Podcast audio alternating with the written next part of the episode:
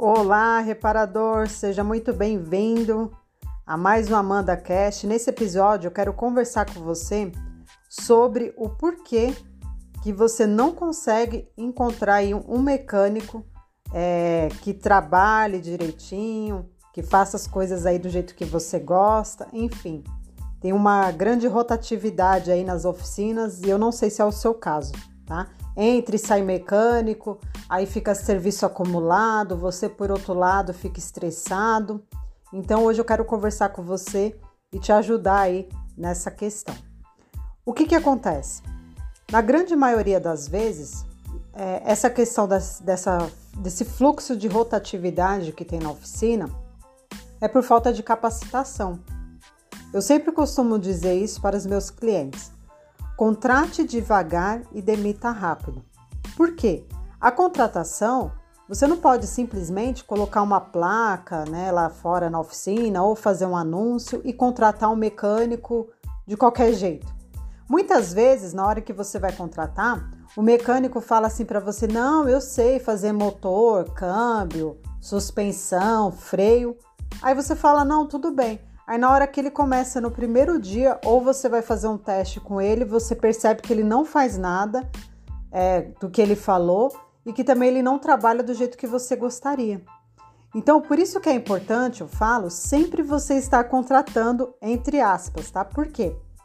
Porque assim, é, se você é, procura ter uma base ali de currículos, o dia que você precisar, você pode entrar em contato com, com aquele mecânico que você se identificou mais e de repente oferecer uma proposta, caso ele já esteja trabalhando.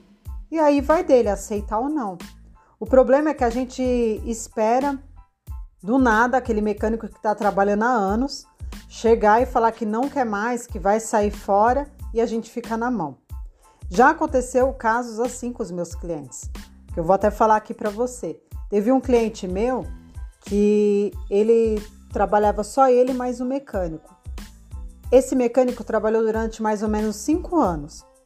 E aí, um belo do dia, ele chegou lá na oficina e falou que não queria mais, que iria sair, que estava cansado, que precisava trabalhar com alguma outra coisa. Assim, ele não tinha nada certo, mas ele preferiu sair da oficina e largou o dono da oficina na mão. Aí o dono da oficina ficou naquela correria para encontrar um mecânico, e aí é, gastava dinheiro, por quê? porque não contratava de maneira certa, né? Colocou uma placa lá na oficina, o cara chegava, fazia um teste, aí ele ficava segurando esse cara durante 15 dias, sem um contrato, sem um registro, sem nada. Esse cara recebia o dinheiro e saía fora, porque ele achava que esse cara não era bom. Então, na hora em que você contra for contratar, é, veja o, como uma forma de um investimento, tá?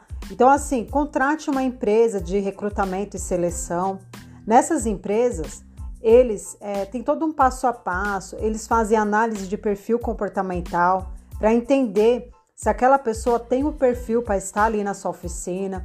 Eles vão fazer testes, eles podem até aplicar provas é, de conceitos básicos de mecânica, porque às vezes você acha que você vai gastar muito, só que na realidade você gasta muito mais com essa história de contratar e passa um mês você vai lá e demite porque o cara é enrolado, o cara falta e por aí vai.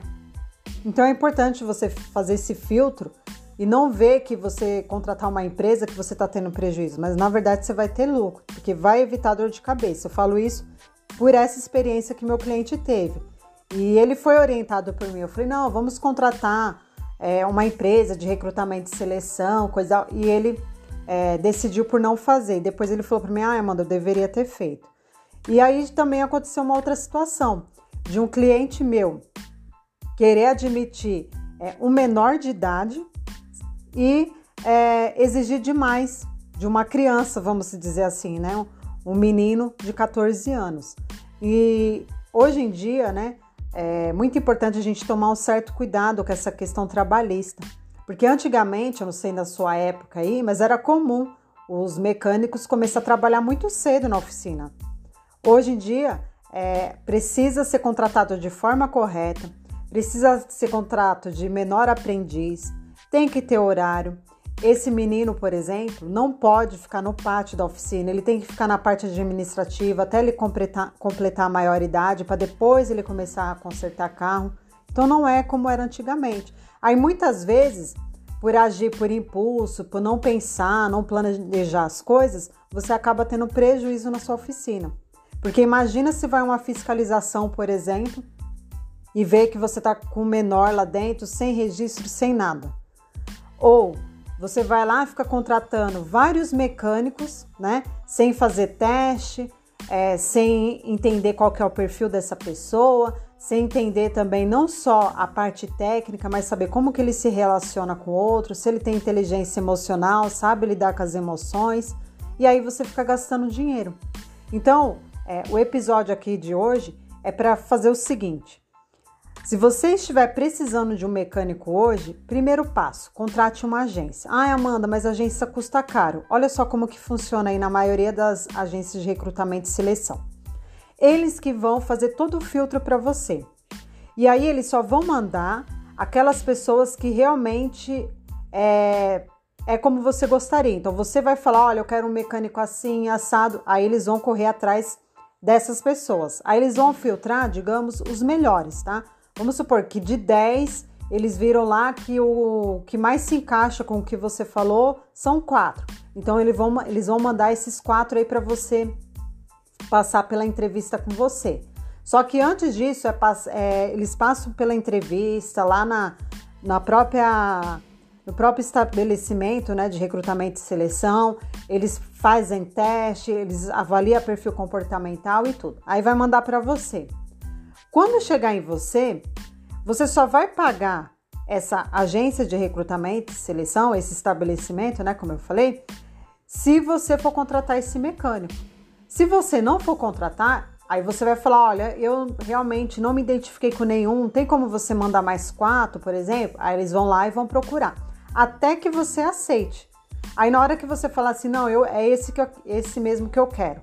Aí você vai lá e paga o valor para ele, para essa agência, que geralmente é em cima do valor que você vai pagar de salário. Então, por exemplo, vamos supor que você vai pagar de salário 3 mil reais. Então, normalmente eles cobram 50%. Então, você pagaria 1.500 reais para a agência. Nossa, Amanda, mas tudo isso? Mas se você for parar para analisar, Imagina o trabalho que você tem de você correr atrás disso, de você ficar falando, é, é, divulgando. O cara chega lá, trabalha dois, três dias, você não gosta e por aí vai. Lá não, enquanto você não contratar, enquanto você não der um feedback assim, não, eu gostei, eu vou ficar com esse colaborador, você não vai precisar pagar. Isso que eu estou dizendo é na maioria das agências que tem aqui em São Paulo, tá? E precisa ver como que é aí na, na região onde você está. Então eu realmente quis trazer isso para você porque é importante. Isso vai gerar muito menos gastos do que você imagina. Então, contrate, tá? É, por, pelo, por uma agência mesmo. Capacite esse colaborador, não adianta só contratar ele. Capacite, engaje, faça com que ele realmente enxergue qual é o valor da sua oficina, o que você espera da sua oficina, porque só assim, tendo uma equipe engajada, e uma equipe capacitada, você ajudando, você pagando o curso, você investindo nesse colaborador, é onde a sua oficina vai crescer. E tira essa ideia da sua cabeça também que você vai treinar, você vai capacitar e depois o cara vai sair fora e vai arrumar uma oficina. Tudo bem se isso acontecer. Até porque, infelizmente, a, ma a maioria aí dos donos de oficina mecânica, a nossa classe né, de mecânicos está meio queimada. Porque serviço de má qualidade, não tem transparência. Então, se esse cara que saiu capacitado da sua oficina for abrir uma oficina para ele, vai ser ótimo. Pelo menos ele vai trabalhar direito e vai aí é, ajudar a classe a ser mais respeitada. Tá bom? Então, vou ficando por aqui.